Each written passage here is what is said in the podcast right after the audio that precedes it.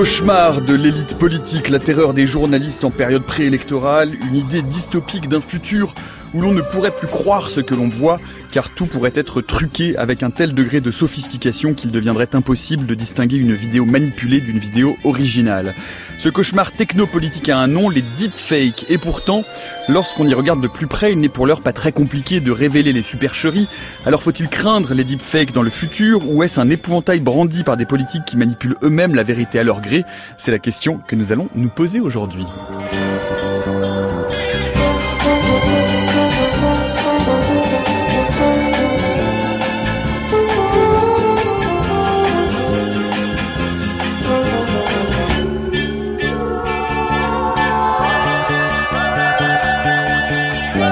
Deepfake, il faut le voir pour le croire, c'est le programme garanti non truqué qui est le nôtre pour l'heure qui vient. Bienvenue dans la méthode scientifique. Et pour parler de ces deepfakes ou hyper trucages en français, euh, de comment on les construit et comment on les détecte, nous avons le plaisir de recevoir aujourd'hui Eva Kijak. Bonjour. Bonjour. Vous êtes maître de conférence à l'Université de Rennes, membre de l'Institut de recherche en informatique et systèmes aléatoires. Et Vincent Nozick, bonjour. Bonjour. Vous êtes maître de conférence à l'Université Paris-Est Marne-la-Vallée, chercheur au laboratoire d'informatique Gaspard-Monge. Vous pouvez nous suivre comme d'habitude en direct sur France Culture, en différé sur franceculture.fr, en podcast via votre application favorite ou l'application de Radio France par exemple, mais comme d'habitude, eh bien en complément via notre fil Twitter at la méthode C où on va poster pour le coup, parce qu'évidemment on va essayer d'adjoindre l'image à la parole, euh, quelques-unes, quelques-uns des trucages de ces trucages, de ces hyper trucages, euh, donc vous pourrez voir euh, en vous abonnant à notre compte. Et si vous êtes un tant soit peu fan d'ailleurs, ou en tout cas présent sur les réseaux sociaux, vous avez certainement vu passer il y a quelques mois cette vidéo très impressionnante de Barack Obama, en réalité doublé par l'acteur et réalisateur Jordan Peele, euh, qui fait dire strictement n'importe quoi à l'ex-président américain avec un souci de réalisme extrêmement poussé. We're entering an era in which our enemies can make it look like anyone is saying anything at any point in time. Ce discours de Barack Obama passera l'histoire, non pas en raison de son contenu. Ce discours d'Obama est historique parce qu'il ne l'a jamais prononcé. President Trump is a total and complete dipshit.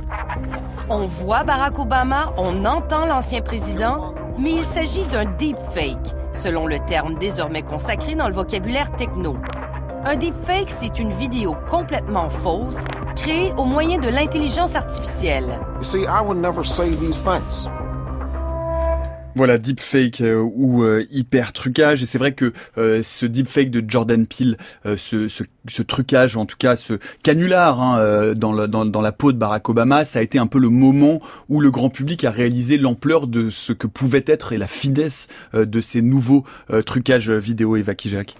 Oui, tout à fait. Euh, c'est euh, une des premières démonstrations de comment euh, l'intelligence artificielle, et plus particulièrement le deep learning, donc l'apprentissage profond, pouvait être appliqué ici pour manipuler des vidéos et des vidéos de visage, ce qui a toujours un impact plus important sur le public parce qu'on est très habitué à avoir des visages.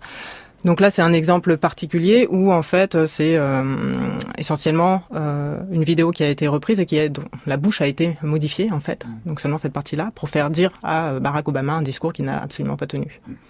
Votre euh, réaction, Vincent Nozick, c'est ce moment, parce que les deepfakes, ça faisait un certain temps qu'on en parlait. Euh, la volonté hein, très politique de Jordan Peele, c'est de dire, regardez, faites attention, soyez vigilants sur les réseaux sociaux, ne prenez pas toute vidéo pour argent comptant. Oui, je pense que plutôt qu'un coup de com', c'est plutôt euh, effectivement une sorte d'avertissement. voilà, à partir de maintenant, la vidéo, elle se truc facilement, donc va falloir s'éduquer et puis et puis être prudent. Hein. le trucage vidéo, ça ne date pas d'hier. Qu'est-ce qu'il y a de différent avec le deepfake? Ah, il y a quelque chose de très différent. C'est que avant, pour truquer une vidéo, il fallait des compétences de graphiste. Hein. Euh, c'est quelque chose que tout le monde n'a pas. Il faut les acquérir. C'est difficile à faire. Et maintenant, pour faire un deepfake, euh, il faut des compétences, on va dire. Euh, assez moindre, être capable de collecter des données, euh, avoir l'habitude d'en faire, voilà, c'est une compétence qu'on peut acquérir assez facilement, euh, mais pas spécialement des compétences, on va dire en traitement d'image, en géométrie ou artistique. Hein. Voilà, donc c'est des compétences qui sont plus simples à acquérir. Hein. Mm. Euh, voilà. Et Vaki Jacques, ça veut dire qu'aujourd'hui, vraiment, pour arriver à ce niveau de sophistication, pour vraiment tromper le public, c'est extrêmement facile, c'est à la portée de main de tout un chacun, de quelqu'un qui bidouille un peu un logiciel, ou est-ce qu'on ça demande quand même quelques prérequis, quelques connaissances informatiques? Alors, oui, non, c'est-à-dire comme le disait Vincent, en fait, c'est un espèce de transfert de compétences où avant on avait besoin de logiciels dédiés et de certaines compétences en fait en en manipulation d'images pour euh, en modélisation. Des vidéos, voilà, exactement, pour truquer des vidéos. Mais encore une fois, ça existe depuis très longtemps. Et puis c'était euh, euh, quelque chose qui prenait beaucoup de temps, mais de temps humain en fait, pour faire toutes ces modifications, parfois image par image. Alors que maintenant, effectivement, c'est l'algorithme, la machine en fait, qui va générer ces modifications. Ça prend aussi du temps, mais c'est du temps machine en fait. Voilà, c'est les, les, les, les, cartes graphiques, l'algorithme qui va apprendre, qui va être entraîné pendant de nombreuses heures. Donc à la fois, effectivement, euh, n'importe qui avec des compétences euh, minimum quand même en informatique, avec euh, du matériel aussi parce qu'il faut une certaine puissance de calcul et puis suffisamment de données peut faire marcher des modèles maintenant qui existent pour arriver après, aujourd'hui en tout cas, à des modèles euh, hyper réalistes, ça demande un petit savoir-faire quand même, qui est euh, la qualité des données d'apprentissage, et puis la patience qu'on va avoir aussi à entraîner le modèle, euh, et la capacité qu'on va avoir à entraîner le modèle suffisamment longtemps. On, vous nous expliquerez hein, d'ailleurs dans quelques minutes exactement comment ça marche et comment on peut aboutir à ces vidéos. Voilà, mais on n'en est pas encore, parce qu'on a entendu après cette vidéo d'Obama, il y en a eu d'autres, hein, on va les poster sur notre fil Twitter, une de Mark Zuckerberg, une de Nancy Pelosi, ça se passe beaucoup dans un univers américano-américain, on a entendu tout le monde hurler en disant mon Dieu, euh, ça veut dire que toutes les vidéos peuvent être truquées, ça veut dire que euh, la démocratie est en péril. On a tout de même aujourd'hui encore au moment où on parle, euh, en juin 2019, l'impression que c'est un peu Pierre et le loup, qu'on crie au loup, mais qu'on n'en est pas encore arrivé au niveau où ces trucages seraient accessibles à tout le monde et où tout le monde pourrait du coup fausser un peu une campagne électorale. Qu'en pensez-vous, Vincent Nozick? Est-ce que c'est vraiment Pierre et le loup? Moi, je pense que c'est technologies sont, sont vraiment euh, dangereuses si elles sont mal utilisées. Euh, donc, euh, si, moi je pense qu'il y a un réel danger. Maintenant, si on communique bien, si on explique aux gens que ça existe, si de notre côté, nous c'est ce qu'on fait avec Eva, si on essaie de travailler pour détecter ces falsifications, voilà, on peut essayer de donner quelques outils pour essayer de, mm. voilà, de, de prévenir. mais c'est quand même quelque chose de, de dangereux, il me semble. On, on, on peut tout de même préciser que jusqu'à preuve du contraire, qui est mon expression fétiche, en tout cas aujourd'hui, tous ces deepfakes, il, il n'y en a aucun qu'on ait identifié comme ayant été utilisé dans un processus d'influence politique que jusqu'à présent on a monté des canulars euh, mais c'est resté au niveau du canular. Ça veut dire que ça ne va pas rester selon vous longtemps euh, au seul niveau du canular Eva Kijak, qu'est-ce que vous en pensez? Alors vous avez raison, pour l'instant on n'a pas encore vu de deepfake à des fins malveillantes, c'est-à-dire c'est essentiellement pour s'amuser ou pour euh, faire du buzz. mais comme toujours, hein, rien n'empêche une utilisation malveillante et en particulier comme on l'a vu, ça a déjà été fait avec le texte, avec les images pour des campagnes politiques. Je ne vois pas ce qui pourrait empêcher euh, aujourd'hui l'utilisation de ces techniques-là euh, à des fins malveillantes. Il est vraisemblable que cette euh, manipulation que vous décriviez, qui reste encore un peu technique, qu'il est beaucoup moins qu'avant, mais qui demande encore un certain euh, talent ou en tout cas euh, un certain niveau de compétence, que dans les années à venir, ça va se rapprocher du grand public, qui va être de plus en plus facile dans à très court terme, un an, cinq ans, dix ans. Qu'est-ce que vous diriez, Vincent Nozick, de pouvoir manipuler des vidéos et faire dire n'importe quoi à n'importe qui? C'est toujours difficile hein, d'avancer des chiffres. maintenant, alors ça, ça, ça, dans deux ans, moi, je ne serais pas étonné d'avoir des outils très simples euh, pour faire des deepfakes. Ça m'étonnerait pas. Voilà. Et là, ouais, ça va, ça va très vite. Hein. Donc euh, les euh, très très régulièrement et, et, très fréquemment, on voit de, voilà, de, de, nouveaux papiers qui sortent avec des nouvelles technologies. Euh, par exemple, euh, il y a des certaines techniques. En fait, le truc, c'est qu'il y a aussi beaucoup de techniques différentes hein, derrière mhm. ces deepfakes. Il y a des deepfakes différents euh, et des, techniques différentes. Certaines euh, demandent beaucoup euh, d'images, et ça, c'est pour l'apprentissage. Et donc ça, ça peut être un frein actuel. Les dernières recherches vont aussi dans le sens de limiter de plus en plus ce nombre d'images pour l'apprentissage. Ce qui sera à terme, ce qui facilitera évidemment à terme la génération de, de ces deepfakes. Justement, on va essayer de comprendre un peu comment ça marche. On va ouvrir le capot de l'ordinateur et on va aller mettre les doigts dans les algorithmes.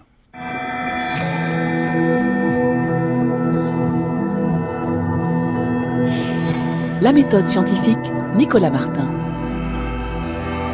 Nous parlons tout au long de cette heure des deepfakes ou euh, hyper trucages en VF. Nous en parlons avec Eva Kijak et Vincent Nozick.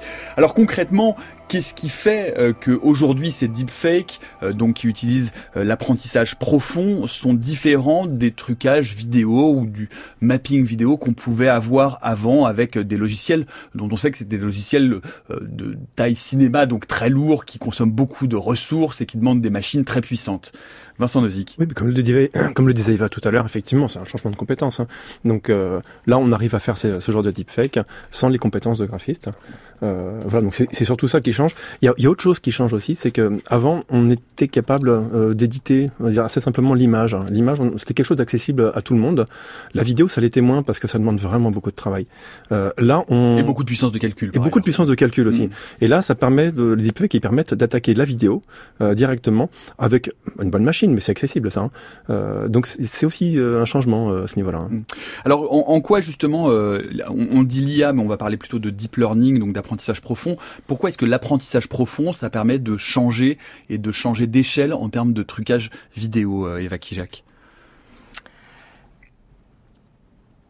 Alors, euh, de changer d'échelle, qu'est-ce que vous entendez C'est-à-dire, comment, pourquoi est-ce que ça rend justement ces, ces, ces deepfakes, ces, ces trucages hyper réalistes plus accessibles? Qu'est-ce qui, qu'est-ce qui, qu'est-ce qui, qu'est-ce qui marche? Comment ça marche à l'intérieur en fait? C'est ça que je vous demande. En fait, il y a tout un tas euh, de techniques. Par exemple, si je reprends euh, l'exemple qui consiste à euh, prendre une vidéo existante et puis faire euh, ce qu'on ce qu'on appelle un peu de la marionnettisation, c'est-à-dire euh, prendre une vidéo existante et puis euh, copier les expressions faciales d'un acteur euh, tierce sur le, la personne qui est en train de parler. Donc, avec une capture vidéo de quelqu'un d'autre, on va lui demander en fait de faire du modeling, ce qui, qui se fait d'ailleurs dans l'industrie 3D pour des effets spéciaux numériques classiques. Voilà. Mhm. Exactement. Et donc les outils qui permettent de faire ça existent depuis longtemps. Et en fait, ce que fait le deep learning, c'est qu'il va remplacer certaines briques algorithmiques en quelque sorte de de, de, de cette chaîne de, traitement euh, et donc euh, va donner des algorithmes qui vont être plus précis, plus rapides, plus puissants. Euh, voilà, essentiellement, c'est là que ça intervient. Des fois, dans, cette chaîne de traitement, l'intelligence artificielle, enfin le deep learning, n'intervient pas sur l'ensemble de la chaîne, elle va intervenir sur un module particulier qui va, par exemple, être comment, à partir d'un modèle paramétrique du visage, je vais générer automatiquement une image ou euh, comment, euh, à partir de l'audio, euh, je vais générer automatiquement la forme de la bouche qui permet de dire ce qui a été entendu. Donc on a en fait des variétés de réseaux très, très différentes, à la fois dans leurs entrées et dans leurs sorties. Euh, et dans la façon dont, il se place dans cette chaîne de traitement. Hmm. On, parle donc d'apprentissage profond. Qu'est-ce qu'on fait apprendre à une machine pour l'aider ensuite à reconstituer en vidéo euh, et lui faire dire ce qu'on veut? Est-ce qu'on lui, euh, est-ce qu'on la nourrit avec, comme le disait Eva Kijak, des dizaines, des centaines de milliers d'images d'une personne? Donc c'est très facile avec des personnes qui sont très exposées. Est-ce qu'on est en mesure de faire, de, d'apprendre à la machine à faire former les lettres une par une A, B, C, D, E, F? Comment ça se passe concrètement euh, si aujourd'hui je veux prendre le portrait d'Emmanuel Macron et lui dire qu'il fait très froid dans les Yvelines D'accord. Alors, par exemple. Euh, par exemple, ouais. Alors effectivement, c'est de l'apprentissage, hein, donc on a besoin de, de beaucoup d'informations, de, données d'apprentissage. Euh, et alors comment ça se passe dedans? Euh, Il y a quelque chose d'intéressant, c'est que euh, pour certaines parties des deepfakes, hein, bon, ceux qui s'appellent vraiment les deepfakes, on va dire, il y a une sorte d'absence de géométrie à l'intérieur. C'est quelque chose, de, c'est-à-dire que nous, si on devait le faire en tant qu'humain, on est assez sensible à la géométrie, donc on va essayer de faire une géométrie d'un visage. Et euh, le deepfake. Hein, Donc de la modélisation, hein, de la modélisation 3D. exactement. Ouais. Mm. Et euh, le deepfake, hein, euh, lui, peut, il peut faire autrement. Il peut trouver une solution, une alternative à ça. Il se débrouille. et lui, la géométrie, ça, il peut, il peut s'en passer. Voilà. Alors, il se débrouille comment? Ah alors donc là c'est c'est alors si là si on peut entrer dans les détails alors bien sûr allons-y on va essayer de, de rester clair ou de prendre des exemples pour bien comprendre mais allez-y d'accord alors si on attaque un petit peu pour les certains deepfakes euh, qui utilisent un auto-encodeur. Alors ça, c'est, c'est un auto-encodeur, c'est euh, deux réseaux de neurones qui collaborent entre eux. Euh, il y en a. Alors, le premier, c'est l'encodeur. Hein, il va essayer de, euh, de, de, de, voir. Alors, il regarde tout le temps le même visage. Hein, au niveau de l'entraînement, il entraîne tout le temps avec la même personne. Et puis, il va essayer euh, de, de, décrire le visage. Hein. Euh, donc, en gros, tiens, c'est, c'est, la personne que je connais parce que je la vois tout le temps, mais elle regarde vers le haut, elle sourit, elle est éclairée vers la droite, et puis elle est un peu maquée. Voilà. Ça, c'est l'encodeur, donc c'est le générateur. C'est voilà, voilà. C'est ça. C'est, voilà. Et ensuite, alors alors oui, euh, on peut grimacer, je suis d'accord. Alors c'est pas tout à fait ça. Non, mais corrigez-moi si je me euh, trompe. hein. Moi, j'essaie de reformuler les choses. Si je me Alors, trompe, vous me bah, corrigez. Je pense qu'on peut rester déjà sur l'idée D'encodeur, sans trop parler de GAN. Ok, on, parlera du GAN plus tard. Donc euh, l'encodeur. Et donc là, donc l'encodeur, lui s'occupe de, bah, de décrire ce qu'il est en train de voir au niveau d'un visage. Lui il sait que c'est un visage et il sait que c'est le visage tout le temps de la même personne. Ensuite, le décodeur, lui, euh, on lui donne, euh, donc le- le- le- l'encodeur lui donne très peu de données finalement, euh, assez peu de données pour décrire ce visage. Et euh, le, décodeur prend ces très peu de données euh, et euh, lui va essayer de reconstruire le visage. Alors comme c'est tout le temps le même visage, bah, il commence à le connaître et il commence à connaître. Alors j'allais dire la géométrie, mais c'est pas vraiment la géométrie, hein, mais c'est la façon de le reconstruire. Et lui, il a juste besoin qu'on lui donne des indications. C'était euh, la personne que tu connais parce qu'on l'a vu de- à chaque fois, hein, mais elle regardait vers le haut, elle souriait, elle était éclairée par la droite, et puis euh, elle avait un peu de rouge à lèvres, par exemple. Voilà, donc on lui donne ces indications-là, et à partir de ces très peu d'indications-là, euh, eh bien le, le- le décodeur va essayer de reconstruire exactement la même image. Et là où c'est intéressant pour un deepfake, c'est qu'on prend un auto-encodeur qu'on va entraîner sur deux personnes, ok, donc une source et une cible, ok, très bien, en partageant l'encodeur. C'est-à-dire que l'encodeur va être capable de dire, tiens, ah oui, c'est la personne A ou c'est la personne B, moi je voilà. Et, euh, mais par contre, ce, que je suis capable de dire, c'est qu'elle regarde vers le haut, elle sourit, etc. Bon, et faire un descriptif. Et ensuite, quand on, entraîne l'auto-encodeur, euh, bah, quand on donne une image de A, on lui demande de, recréer l'image de A, ou B, euh, de recréer l'image de B. Là, euh, on va lui donner l'image de A, mais on va lui demander de recréer par-dessus l'image de B. Donc en gros, on va lui dire voilà, bah, c'était le, le visage hein, qui regardait vers le haut, qui souriait, etc. Et euh, le décodeur va recréer B dans ces conditions-là. Donc Mm. on vient de faire un transfert de visage. Eva Kijak sur euh, cette euh, technique, l'une de ces techniques de deepfake.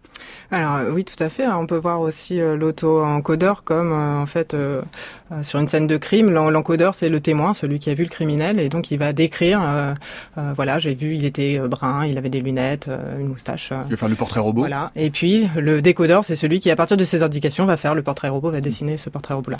Alors ces auto-encodeurs, ils ont été utilisés notamment pour faire euh, ce qu'on appelle de l'échange de visage. Donc ça, c'est une façon. Face swap en anglais. Exactement. Mhm. Ça, c'est une des façons de faire de.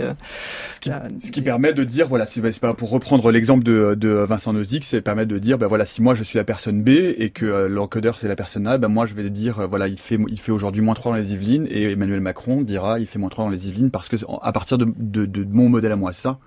Oui, euh, tout à fait. Ouais. Ah, oui.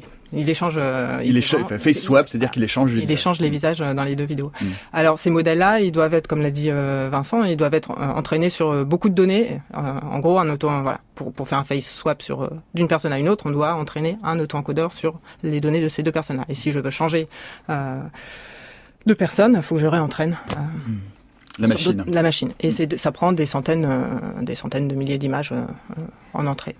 Et ça peut s'en- s'entraîner relativement longtemps. Euh, Oui, Vincent, Vincent Nozick, vous voulez réagir? Oui, alors euh, là, euh, dans les dernières euh, versions des logiciels de deepfake, ils ont réussi à faire, des- à faire descendre le nombre d'images requises en expliquant que si on les choisit correctement, si on les choisit bien, euh, on peut se contenter de, de, de moins d'images, bah, ce qui facilite la tâche, hein, on va dire des, des gens qui veulent faire des deepfakes. Tout à fait. La variété, en fait, de, de l'ensemble d'apprentissage est importante. C'est-à-dire que si on donne à l'auto-encodeur une personne avec toujours la même expression, forcément, il va pas être capable de généraliser d'autres d'autres expressions. Et donc, parfois, c'est pas seulement la quantité de données, mais aussi la qualité des données, donc la variété des, des expressions euh, qu'on va avoir qui vont permettre d'enrichir euh, la représentation. Et alors, qu'est-ce que c'est ce que je- je- j'essaie d'aller un peu plus vite que la musique tout à l'heure Qu'est-ce que c'est que euh, le GAN pour Generative Adversarial Network? Eva Kijak. Alors, le GAN, c'est une méthode qui a été inventée, enfin qui est apparue pour la première fois en 2014 et euh, qui consiste, c'est un modèle, euh, comme vous l'avez dit, génératif. Ça veut dire que c'est un modèle qui est capable de générer une image. Alors, comment ça fonctionne? En fait, il y a euh, deux composants dans un GAN. Le générateur et le de- Discriminateur. Mmh. Le générateur, c'est celui qui, euh, voilà, c'est un réseau qui va apprendre à générer une image. Et puis, le, la sortie de ce générateur-là va être euh, proposée en entrée du discriminateur en même temps que des images réelles. Et le discriminateur, lui, va avoir, c'est un simple classifieur, et il va avoir euh, pour fonction de dire simplement est-ce que l'image produite par le générateur est réaliste ou pas. S'il estime que euh, est réaliste par rapport à l'image qu'on lui a donnée en, en- en exemple, l'image réelle. Si euh, l'image, euh, il considère que l'image est, est non réaliste, alors le générateur va se réentraîner pour pour s'améliorer. Et donc toute la puissance des GAN, c'est ça, c'est que en, en fait, il s'auto-évalue en fait. Ils font du ping-pong, quoi. Exactement. Mm. Et donc ça c'est euh, quelque chose, c'est la raison pour laquelle ils sont très performants. Par ailleurs, c'est aussi des modèles qui sont euh, très compliqués à entraîner euh, pour Parce le moment que parce que ils sont, ils ont beaucoup d'hyper de paramètres à régler euh, et qui eux, c'est pas toujours euh, évident d'arriver à ce qu'on appelle la convergence. hein. Euh, voilà, ça demande, il y a, il y a des petits, il y a des- un petit savoir-faire autour de l'apprentissage euh, des GAN. Vincent Nozick sur ces GAN Euh, alors, euh, Qu'est-ce qui, qu'est-ce qui différencie ce modèle de GAN du modèle euh, encodeur-décodeur que vous nous avez euh, décrit tout à l'heure? On va dire c'est peut-être le, le côté collaboratif entre les deux euh, entre les deux euh, réseaux. Donc voilà, décodeur, encodeur, décodeur, euh, encodeur discriminant. Voilà. euh, donc euh, certaines personnes sont, hésitent à dire que euh, un auto-encodeur c'est un GAN. Euh, alors si on le voit comme comme euh, comme deux réseaux de neurones qui collaborent, on peut dire que c'est un GAN. Si on reste très précis sur les mots, effectivement, peut-être qu'on s'en écarte un petit peu.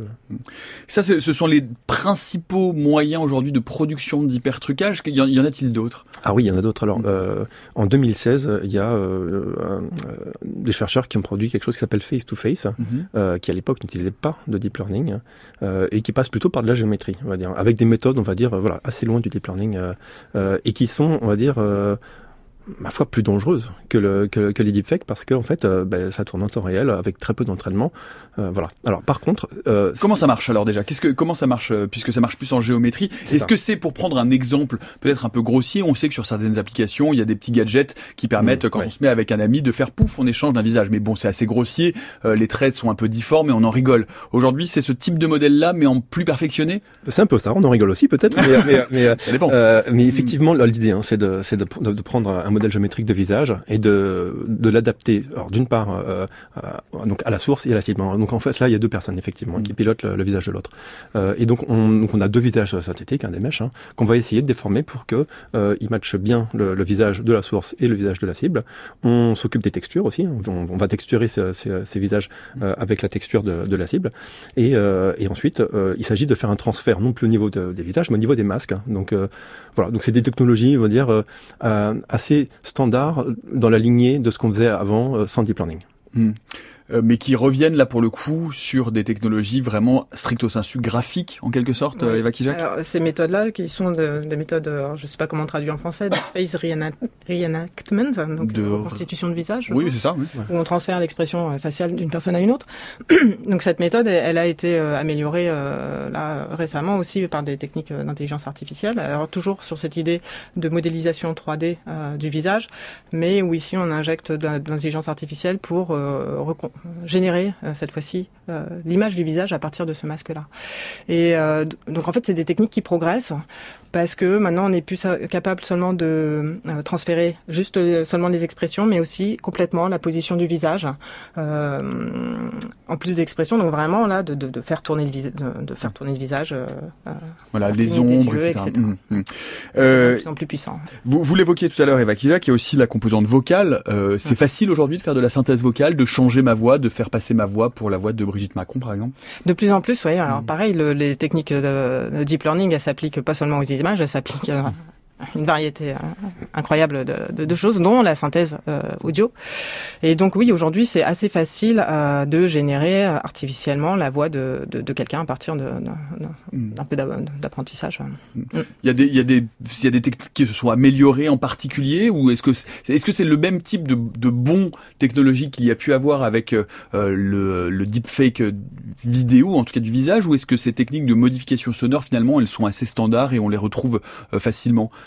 euh, Vincent Ah Nozy non, il y a vraiment un bon là. Donc là, depuis euh, quelques années, on, on arrive à euh, synthétiser les voix. euh, alors pas forcément de personnes connues maintenant.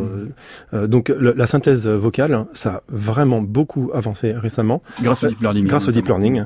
Euh, et alors, ce qui est vraiment intéressant, et là, on commence à le voir là depuis cet été. Là, il y a un article qui vient de- qui vient d'arriver là, où on peut voir le mix des deux. C'est-à-dire qu'en gros, on dit voilà, maintenant on est capable, bah, non seulement de, de faire un deepfake, hein, c'est-à-dire en gros de changer le visage, mais en plus de rajouter le texte qui va avec.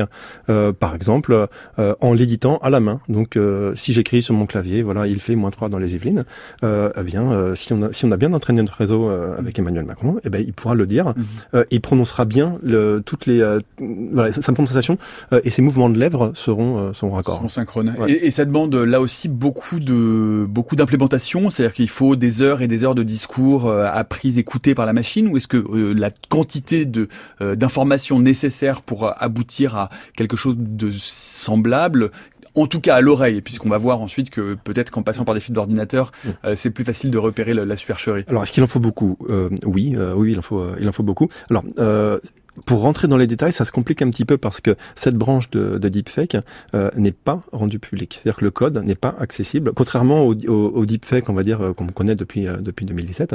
Euh, cette partie-là n'est pas rendue disponible. Et alors peut-être que c'est tant mieux d'ailleurs parce que c'est tellement puissant que euh, là, là par contre, j'aurais été vraiment étonné de ne pas voir une application euh, assez rapidement, euh, enfin une attaque. euh, Mm. C'est- C'est-à-dire que les, les- les développeurs qui développent ces systèmes de synthèse vocale-là gardent le code en propriétaire, c'est-à-dire qu'on ne peut pas savoir Alors, exactement comment c'est programmé. Ceux de synthèse vocale et ceux de, aussi de- d'une certaine partie des deepfakes, hein, notamment le, tout ce qui suit euh, face-to-face. Face-to-face, d'ailleurs, n'est pas, n'est pas, n'est pas public, hein, n'est pas, accessible, n'est pas, n'est pas, n'est pas, euh, n'est pas euh, accessible. ouais.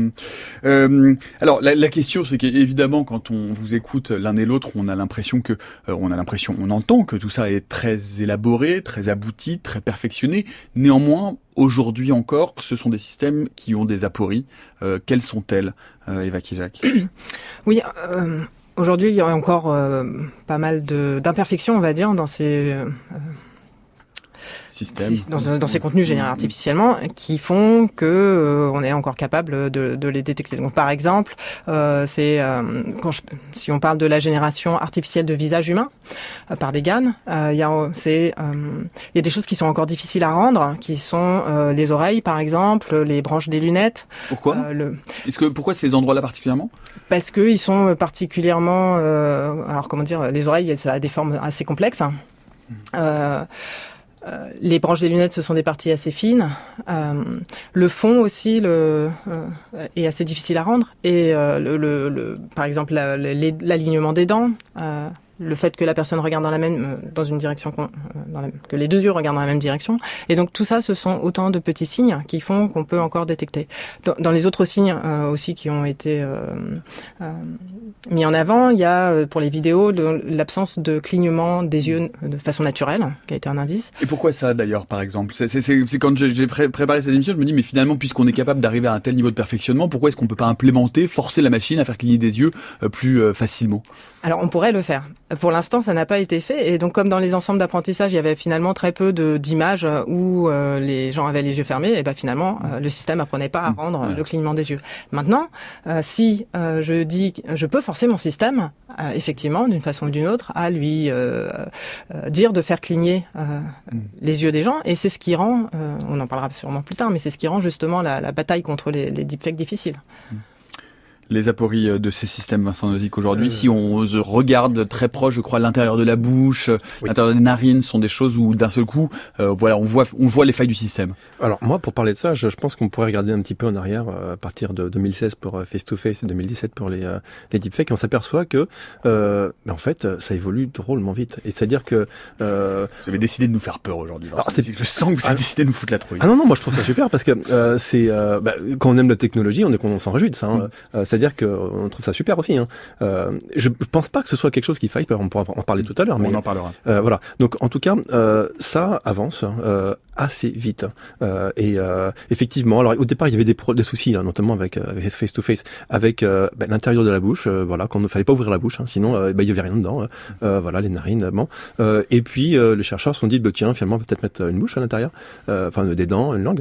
Euh, donc maintenant, ce- c'est bon, c'est fait. Là, si on reparle des clignements des yeux sur les deepfakes, c'est réglé. Euh, donc en fait, les il y avait des méthodes hein, pour détecter les deepfakes qui euh, essayaient de, de voir, bah, tiens, quelqu'un qui cligne jamais des yeux, euh, c'est louche. hein. Mais ça, Ça, ce sont des méthodes macroscopiques, c'est-à-dire qu'on voit l'intérieur de la bouche, on voit l'absence de clignement des yeux. Aujourd'hui, il y a des signatures numériques qui sont euh, facilement repérables, qui sont facilement identifiables, ou est-ce que ça commence là effectivement à être un peu euh, compliqué? Alors, euh, effectivement, en tout cas, là, là euh, ce dont on parle, les clignements des yeux, la bouche, etc., c'est quelque chose qu'on peut euh, voir en tant qu'humain, on peut le détecter soi-même. Alors, même une fois que c'est réglé, euh, ça devient plus compliqué. euh, et là, maintenant, on commence à avoir des deepfakes qui sont vraiment, vraiment euh, réalistes.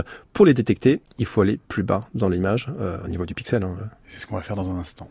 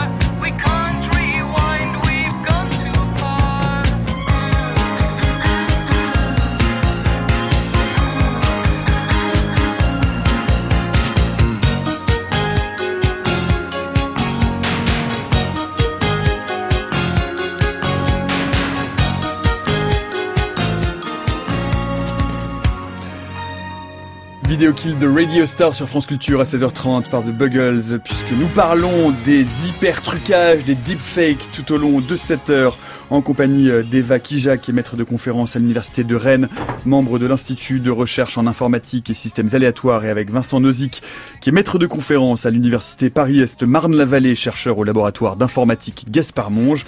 Mais tout de suite, comme tous les mercredis et pour la dernière fois de la saison, c'est l'heure de retrouver la recherche montre en main.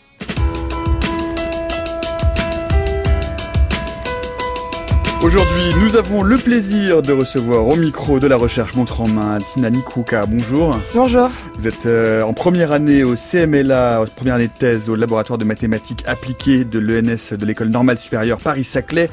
Vous travaillez sur la détection automatique et en ligne de la falsification d'images et de vidéos. Bienvenue donc à la méthode scientifique. On vous écoute. Alors merci beaucoup pour cette introduction. Donc euh, oui, tout est dans le titre. Je cherche à développer des algorithmes capables de détecter si une image ou une vidéo a été manipulée ou non.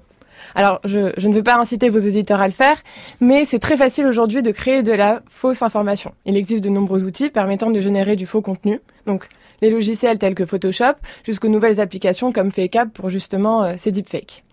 Alors, il serait donc bien, pour combattre ce phénomène, d'avoir des outils simples d'utilisation et accessibles à tous permettant de détecter ces modifications. Alors, prenons un exemple. Imaginons que j'ai ici une photo de vous, Nicolas. On vous voit derrière le micro d'une autre radio. Faites-vous des infidélités à France Culture ou l'image est-elle truquée? Alors, comment faire pour le savoir? Donc on pourrait essayer de partir. Jamais, aucune infidélité. Jamais, ça n'est pas moi. On pourrait essayer de partir à la recherche de l'image originale et voir que effectivement vous êtes derrière les micros de France Culture. Mais bon, on ne sait pas si celle-ci est disponible sur Internet. On pourrait aussi regarder les métadonnées d'image. Il s'agit de l'information qui est associée par l'appareil photo au fichier, donc euh, la date ou, ou le, les, co- les coordonnées GPS, pardon. Donc euh, où étiez-vous hier à 13h30 Euh, J'étais dans mon bureau en train de travailler. Ah, bon, de toute façon, c'est pas la peine de répondre parce que cette image, ça fait une minute euh, que j'en parle et elle a déjà fuité sur les réseaux sociaux. Donc, bien évidemment, il y a des centaines de partages, donc il faut, il faut se dépêcher. Alors, comment faire pour seulement, à partir de l'image, donc sans entraînement, sans base de données, savoir si elle a été truquée? Donc, c'est là où interviennent mes travaux de recherche. Donc, pour comprendre notre approche, il faut savoir qu'une image subit une chaîne de traitement à partir du moment où le capteur de l'appareil photo reçoit la lumière jusqu'à ce qu'on ait l'image sur nos écrans. Ces traitements, qui permettent la formation et le stockage de l'image, sont en fait des opérateurs mathématiques. Donc, pour n'en citer que certains, il y a euh, la correction de la couleur, le débruitage, une compression, et ces opérations laissent des traces, donc des signatures, imperceptibles, mais souvent détectables grâce à d'autres opérateurs mathématiques. Ainsi, ces détections nous permettent d'extraire le plus d'informations possible pour constituer un historique de l'image. Donc, on peut dire qu'à cette étape, nous connaissons la vie de notre image et c'est déjà très utile et complémentaire aux outils qui existent déjà. Aujourd'hui, si vous voulez avoir accès à un détecteur de falsification, vous tomberez la plupart du temps sur des révélateurs. Donc, il s'agit de filtres qui permettent de faire ressortir des zones suspectes de l'image. Donc, déjà, connaître l'historique de l'image aide à appliquer le ou les révélateurs pertinents, mais cela ne rend toujours pas la méthode automatique. D'habitude, en traitement d'image, on fait des présentations avec des supports visuels. Donc, il faudra me croire quand je vous dis que ces révélateurs sont très difficiles à interpréter, même pour des experts. Alors, comment procédons-nous pour que notre méthode ne nécessite pas d'interprétation? Sachant que nous avons construit cette historique qui regroupe les opérations subies par l'image, prenons une des opérations avec ces mêmes caractéristiques et euh, euh, prenons, une de ces opérations et si on regarde dans tous les petits morceaux de l'image et si on retrouve cette caractéristique mais avec d'autres, euh, donc cette opération avec d'autres caractéristiques, eh ben on pourra peut-être dire que cette zone a été falsifiée. Pour le savoir de manière fiable, notre méthodologie est d'effectuer un nombre important de tests, donc d'apprendre sur l'image elle-même, donc faire des statistiques afin de savoir si ce qu'on observe est significatif ou accidentel. Donc, par exemple, dans votre cas, avant application de cette validation statistique, on aurait plusieurs zones suspectes. Alors, euh, la table, car elle est grise, euh, le mur derrière vous, car il y a un grand rond euh, noir, et bon, vous. Et Moi, je suis toujours pas- suspect par défaut. donc on ne peut pas te donner de résultats clairs. Donc grâce à cette dernière étape, on ne retiendrait que votre silhouette, et ce de manière fiable, parce que la détection est accompagnée d'une probabilité de confiance. Donc tout va bien, l'image n'est pas truquée, vous et le fond de l'image, en fait, avez des historiques différents. Donc la conclusion est assez facile à donner, mais euh, c'est quand même pas mon rôle. Les tous outils que j'ai commencé à développer durant ma thèse n'ont pas pour vocation de dire si une image a été intentionnellement falsifiée ou simplement embellie. La finalité est d'avoir ces algorithmes disponibles au grand public, et c'est ce qui est fait à travers le journal en ligne de traitement d'images ePol, où les articles sont accompagnés du code source et d'une démo en ligne. Donc euh, je vous invite tous à aller y jeter un œil, ipol.im.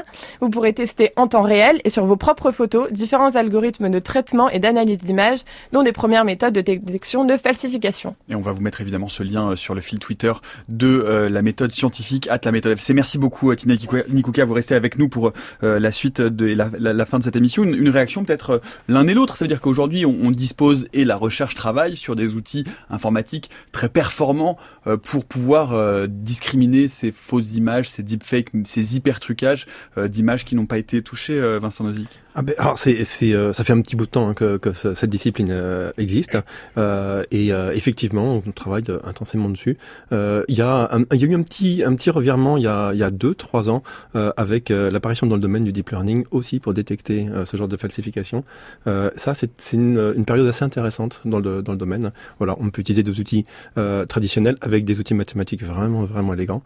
On peut aussi euh, y aller un peu brute force comme on dit euh, avec du deep learning hein, euh, avec des résultats intéressants également. Bah donc euh, nous on essaye d'être encore euh, assez élégant, mais ça ne nous empêche pas. Par exemple, euh, ce que j'ai expliqué, c'est que je cherche à reconstruire cet historique. Ça, ça ne m'empêche pas de chercher à voir si l'image a été compressée grâce à une méthode euh, basée sur le deep learning. C'est juste qu'à la fin, c'est plus rassurant, je pense, d'avoir cette probabilité de confiance donc, qui est basée sur des mathématiques, euh, des vraies statistiques. Eva Kijak sur euh, ces travaux.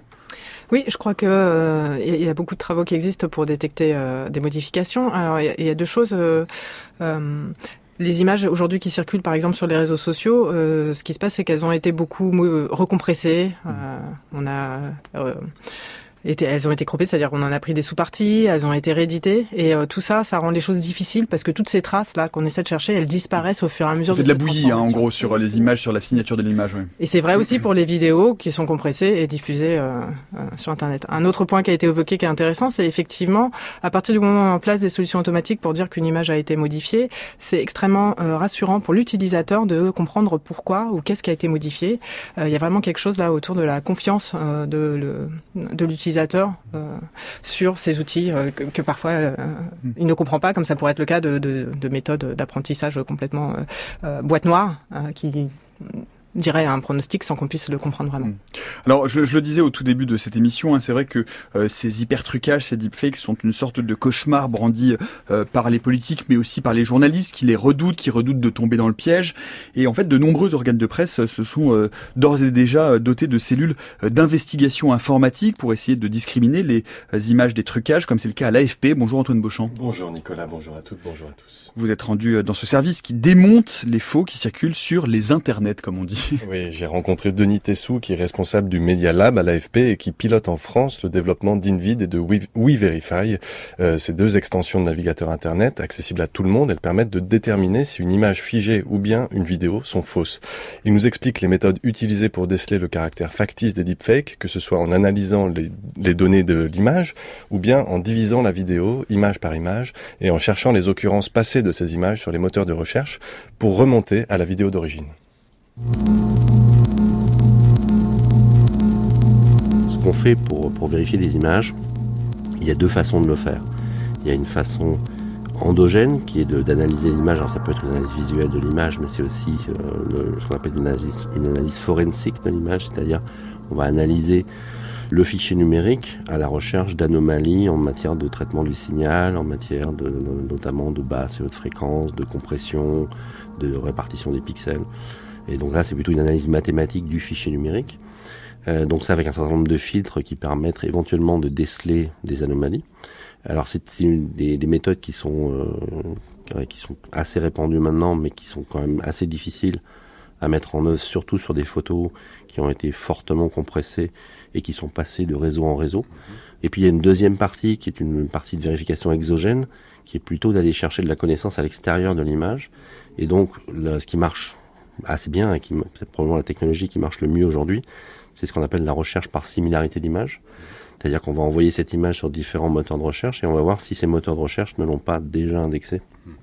Et donc si c'est pas une image du passé, c'est-à-dire que c'est pas quelqu'un quelqu'un sur les réseaux sociaux est en train de nous envoyer une image qui est connue déjà depuis trois mois, six mois ou, ou trois ans, et euh, que c'est une image décontextualisée qui revient dans l'actualité d'aujourd'hui, simplement parce qu'un petit malin s'est amusé à récupérer une, une image ancienne sur la même thématique et, et à la renvoyer sur les réseaux.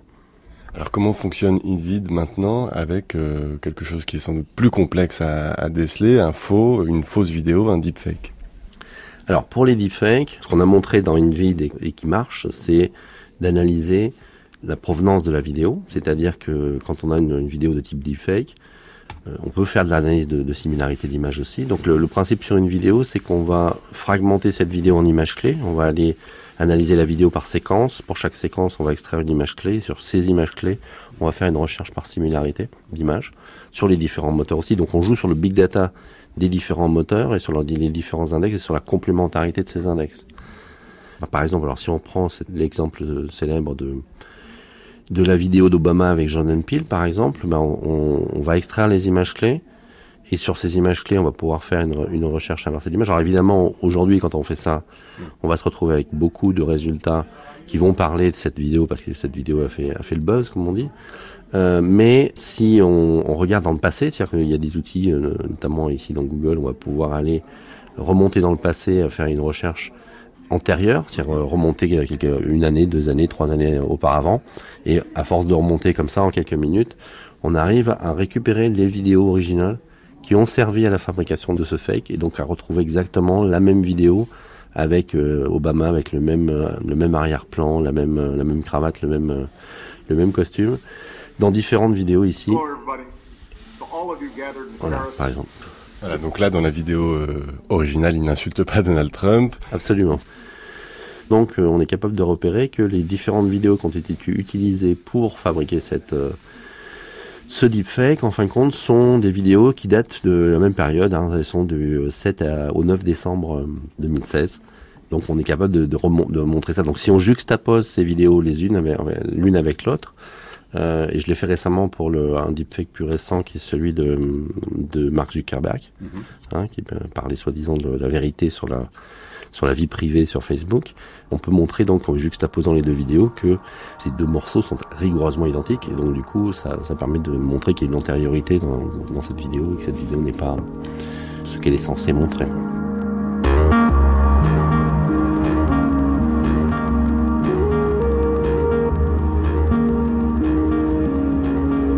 Ça, c'est une des façons que vous avez développées avec InVid de déceler un deepfake en fragmentant finalement la vidéo en image par image pour remonter à la source. Est-ce qu'il y a d'autres méthodes pour euh, déceler euh, la présence d'un deepfake?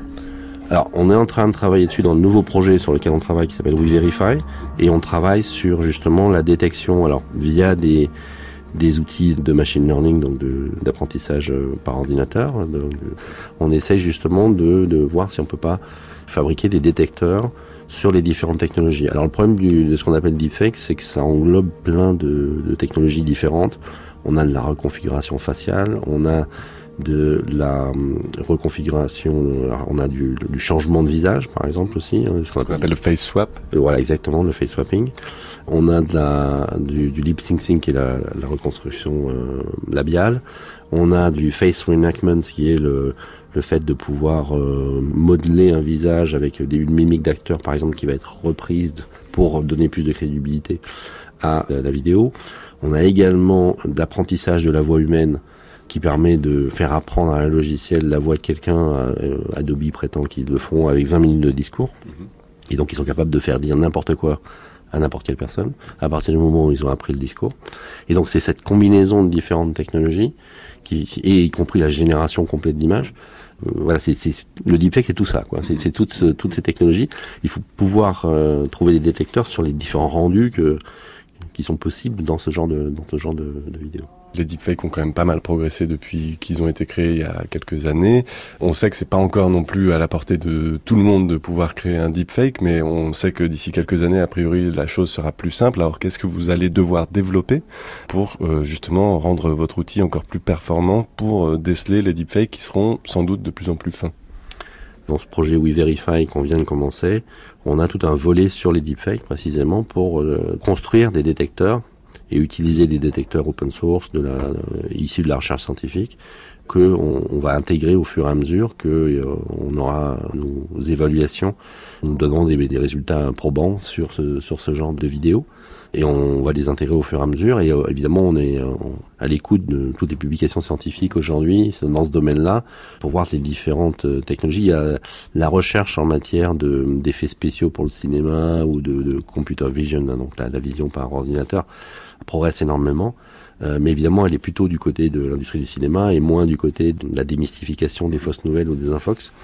Euh, Mais bon, euh, voilà, on a, réussi à récupérer un projet financé par l'Union européenne et on va essayer de trouver, d'avoir des bons détecteurs pour pouvoir immédiatement, si on, est capable de, mettre une, marque, disons, ça c'est probablement un, deepfake, ça, aidera beaucoup plus les, internautes que des procédures de vérification qui sont déjà plus lentes à, à mettre en, œuvre et surtout qui sont plus dans une démarche de, fact-checking et de vérification dans les rédactions. Voilà ces euh, méthodes et ces cellules d'investigation informatique, en l'occurrence à l'AFP, qui traquent euh, les deepfakes ou hypertrucages sur les euh, réseaux euh, dits sociaux. Peut-être une réaction rapidement à ce que vous venez d'entendre les uns les autres, Eva Kijak Oui, je crois que ce, ce reportage rend bien compte en fait des deux axes un peu complémentaires qui sont utilisés aujourd'hui pour lutter contre euh, les fausses informations de façon générale, c'est-à-dire à savoir euh, se baser sur les informations euh, contenues dans l'image ou dans la vidéo et essayer de trouver des traces de modification. Euh, et puis euh, le fait d'utiliser des informations contextuelles et donc euh, se dire que euh, ce, cette fausse information, ce, cette fausse vidéo s'inscrit euh, dans un réseau où elle a été diffusée et que potentiellement on peut en trouver trouver des traces de la vidéo originale. Alors juste un mot pour- ce qui concerne le premier axe de recherche. en fait, comme vous l'évoquiez tout à l'heure, on va pouvoir dire aujourd'hui, par exemple, que cette vidéo n'est pas a été truquée parce que, par exemple, on avait pris l'exemple du clignement des yeux qui n'était pas naturel. Et puis, comme vous l'aviez dit, en fait, une fois qu'on a trouvé euh, que ça, a été euh, mis à jour, c'est assez facile maintenant, notamment à cause des technologies GAN qui euh, utilisent ce discriminateur qui est capable de se corriger, d'inclure ça dans la techno le GAN, dans la technologie pour euh, corriger ces défauts-là. Et donc il y a un vrai jeu du chat et de la souris, je pense, euh, autour de ça, et qui va s'accélérer parce que tout va plus vite. Donc euh, à la fois euh, euh, les, les façons de générer euh, les images, mais aussi euh, euh, le voilà. Dès, qu'on a trouvé quelque chose, ça va aller très vite de corriger, euh, de contourner ces choses-là. Hum, C'est un peu comme la course entre les pirates et, et euh, les anti, enfin les, les gens qui luttent contre la piraterie informatique et, et les virus. Tienani Kuka, vous vouliez réagir. Oui, euh, alors euh, exactement. Donc, euh, je voulais reprendre euh, ce qu'avait dit euh, Annie Farid, qui est un chercheur américain qui travaille euh, donc sur la détection de falsification. Il avait aussi donc remarqué le, le clignement des yeux. Trois mois après, ça a été corrigé. Il a remarqué, euh, donc je sais pas si je dois le dire à tout le monde, mais il a aussi remarqué que euh, voilà, il y avait de- du sang euh, qui circulait dans les visages des, des, des humains, et donc euh, ce qui était généré artificiellement, il retrouvait pas ce battement du cœur, ce sang qui circulait. Et sur, en les, fait, sur les petits euh, vaisseaux sanguins, etc., qu'on peut apercevoir si la vidéo est de bonne qualité. ouais. Exactement. Et, euh, et alors après, il a aussi ajouté que s'il allait trouver d'autres nouvelles euh, indications, il n'allait pas les révéler. Voilà. Donc euh, pour faire de la recherche reproductive, ça c'est un peu dommage. Mais bon, c'est le jeu. Hein. La, la- la- la question, c'est est-ce qu'il existe, est-ce qu'un trucage parfait peut exister? Vincent Nozick. C'est difficile hein, de répondre à cette question-là. Euh, alors moi, je tiens quand même à souligner quelque chose, c'est que pour l'instant, les deepfakes qu'on a pu euh, voir ne se protègent pas. C'est-à-dire que moi, quand je, enfin, si quelqu'un fait un deepfake de Nicolas Cage euh, sur, euh, voilà, bon, tout le monde sait que c'est un deepfake, il n'y a pas besoin de se protéger. Si on découvre, si on détecte avec nos détecteurs hein, que c'est un deepfake, euh, bon, ben la belle affaire. Hein. Alors, pour l'instant, je pense que personne ne s'en protège. Le jour où on va décider de, protéger un deepfake contre les méthodes de détection, euh, ça peut marcher parce qu'en fait, euh, ben, le deep learning est bien euh, organisé pour ça. Ça veut dire que si on branche les deepfakes à tous nos détecteurs, ben, alors on l'a pas fait, je sais pas, mais c'est- quand même assez bien parti pour qu'ils puissent éviter certains détecteurs. Donc c'est effectivement le jeu de la, chat et la souris. Vous, vous pensez aujourd'hui, parce qu'on entend, on a tout de même l'impression, alors bah, peut-être que c'est euh, une, une impression naïve et euh, je vous la soumets, que euh, y a tout de même beaucoup de points d'entrée, de détection euh, d'imperfections. On a parlé là, en l'occurrence, euh, du travail sur l'image, sur la vidéo, mais on a parlé, on, on pourrait parler comme on a la radio du travail sur la voix. Je veux dire aujourd'hui, même si à l'oreille humaine, on a l'impression que c'est une voix humaine ou la voix de la personne qu'on entend, euh, si on la passe dans un ordinateur, on doit pouvoir avoir des outils d'analyse qui montrent qu'une voix synthétique ne pique pas tout à fait de la même façon qu'une voix humaine. Donc, est-ce qu'on peut garder encore ce nombre de petites fenêtres multiples de vérification ou est-ce que, comme vient de le dire euh, Tina Nikuka, elles se ferment les unes après les autres, euh, Eva Kijak? Eh ben, euh, je dirais la même chose. C'est difficile de prévoir. Les choses s'améliorent et alors pour l'audio, je, je suis, je suis, je suis pas très compétente pour répondre, mais on voit, on voit là que les choses s'am- s'améliorent toujours plus et donc c'est assez difficile effectivement de dire qu'est-ce qui restera. Ces traces vont être de plus en plus infimes, ces imperfections vont être de plus en plus difficiles à, détecter. Et aujourd'hui, enfin moi, je trouve que c'est difficile de, savoir effectivement euh, euh, si on sera capable euh, de, de s'il restera suffisamment de traces à détecter en fait. Ah, alors je suis d'accord pour les imperfections, mais il y a aussi les traces qui sont pas des imperfections. Comme dans l'image, euh, les opérations mathématiques, c'est pas des imperfections, c'est parce que l'image a subi une compression, par exemple. Pour le pour le son, il me semble que euh, lorsqu'on enregistre, donc comme nous ici, dans une dans une salle, euh, il est possible de euh, détecter euh, les, les fréquences euh, des prises. Enfin, on, on peut apparemment euh, détecter un, un signal de fond. Euh, les room, ce qu'on appelle le room tone, c'est-à-dire effectivement ce qu'on n'entend pas à l'oreille Voilà. humaine, mais c'est une sorte de bruit de fond qui Exactement. est même y compris dans un studio radio. Euh, voilà, mais on entend euh, par exemple les grésillements de la lumière, les prises Ouais, électriques, etc. Ça, on peut faire attention à ça si la prise de son est très bonne. Et bah, exactement. Et donc on peut savoir s'il y a eu une coupure à un moment ou si même ce son n'existe pas alors qu'on était dans un studio, ça, ça peut paraître étrange. Mm. Bon, évidemment, on peut les rajouter aussi artificiellement.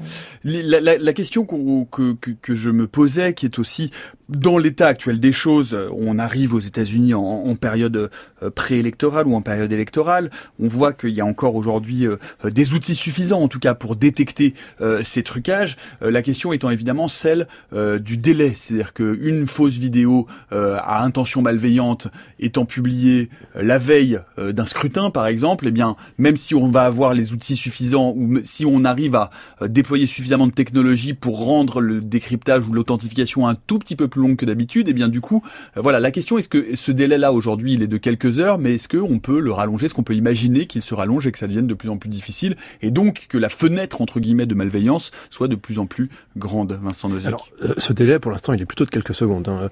Euh, euh, et alors, est-ce que euh, il va être, il peut se rallonger? Moi, je pense pas, parce qu'en fait, pour l'instant, euh, toutes les détections, la plupart des détections euh, se basent sur un niveau, on va dire. Euh, assez bas sur l'i- sur l'image au niveau des, des pixels. On va pas au niveau euh, dit sémantique du sens de l'image ça nous intéresse pas voilà. On sait que ce sera un visage hein, si c'est un deepfake. Euh, et ça c'est ça qui prend du temps c'est le niveau sémantique. Et on, nous on va pas jusqu'à là. Donc en gros moi je m'attends pas à avoir des méthodes qui, euh, qui nécessitent beaucoup de temps euh, alors si ce n'est pour bah, effectivement euh, retrouver d'autres informations, euh, euh, des, vidéos sources, hein. ça, ça peut peut-être prendre du temps, mais les autres, les méthodes d'analyse euh, purement du, du signal, il n'y a pas de raison que ce soit long. Eva Kijak Oui, les méthodes de, recherche d'ailleurs dans des bases, euh, euh, dans des grosses bases, donc les méthodes de recherche inversées aujourd'hui sont aussi extrêmement performantes, donc euh, c'est euh, de l'ordre de la seconde. Après, il y a une- aussi une notion d'analyse, effectivement, des résultats qu'on a retrouvés. Euh, par ailleurs, je crois pas que ce soit très différent en fait de ce qui se passe aujourd'hui avec l'image et le texte sur la circulation d'images truquées qu'on est capable de, de débunker, enfin de. de, de- de révéler, de révéler Ouais. la supercherie. Ouais. Hmm. Et euh, après, voilà, il y a un problème qui est d'un autre ordre, euh, qui, qui est de euh, des propagations de ces informations-là et Alors le, le problème, euh, c'est effectivement, et ce sera un dernier tour de table pour conclure, le, le problème c'est effectivement de réguler ou en tout cas d'encadrer au maximum. Ça veut dire qu'aujourd'hui c'est une compétence, comme on peut l'entendre, hein, le Sénat américain a voulu s'en saisir, et que c'est aux États d'agir? On voit par exemple que certains réseaux sociaux veulent pouvoir aussi réagir immédiatement, c'est-à-dire à des, à des signalements de vidéos suspectes, de pouvoir tout de suite les mettre entre les mains d'analystes et donc de pouvoir les retirer de la circulation. À quel niveau il faut intervenir Euh, Est-ce que c'est de l'éducation, euh, de la vigilance populaire individuelle? Qu'est-ce que vous en pensez, euh, Vincent Nozick? Alors moi, je, en tant que scientifique, je serais super content de pouvoir dire on, a ton- on va trouver un outil qui va vous protéger. Euh, j'y crois pas trop. Ça me ferait très plaisir hein, si on le trouvait, mais j'y crois pas trop. Euh, je pense qu'on va être obligé de passer par une phase d'éducation. Euh, je rappelle que quand on, on est face à une image suspecte sur sur Facebook, on s'accorde, voilà, une sorte de, euh, de, de droit à dire, ben, je pense que peut-être elle est, elle est fausse. Voilà. Pour la vidéo, on le fait pas encore. C'est pas un réflexe. Bon, ben voilà, va falloir s'éduquer. Alors, je, je veux pas faire de la pub, hein, mais euh, dans le cadre de ma mission doctorale, euh, je donne euh, des cours à des enfants, donc de, C- de CE2 à 3e. Donc c'est la MIS, c'est le laboratoire euh, des enfants. Et euh, je vais euh, normalement, si tout se passe bien, présenter euh, donc euh, ce- ce- mon- mes travaux de recherche à la fête de la science à Gif sur Yvette. Donc pareil pour euh, les enfants, pour leur montrer que une image peut être facilement falsifiée, comment faire, qu'il existe des outils, etc. Mm. Donc, euh, vous pouvez tous venir.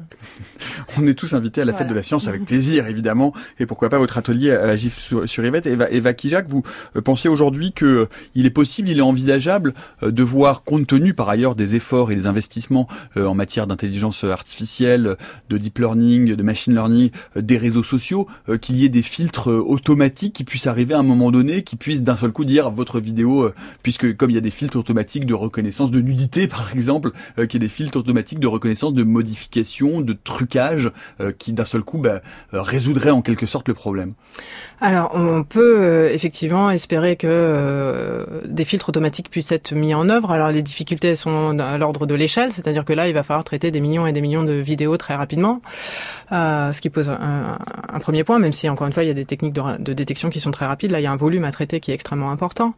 Euh, L'autre chose, il y a une question qui se pose aussi sur le filtrage, euh, qui est après de l'ordre de la censure. Voilà. Euh, bon, ça, c'est une... un- Mais, c'est- autre c'est- problème. c'est- mais c'est néanmoins un problème euh, important. Oui.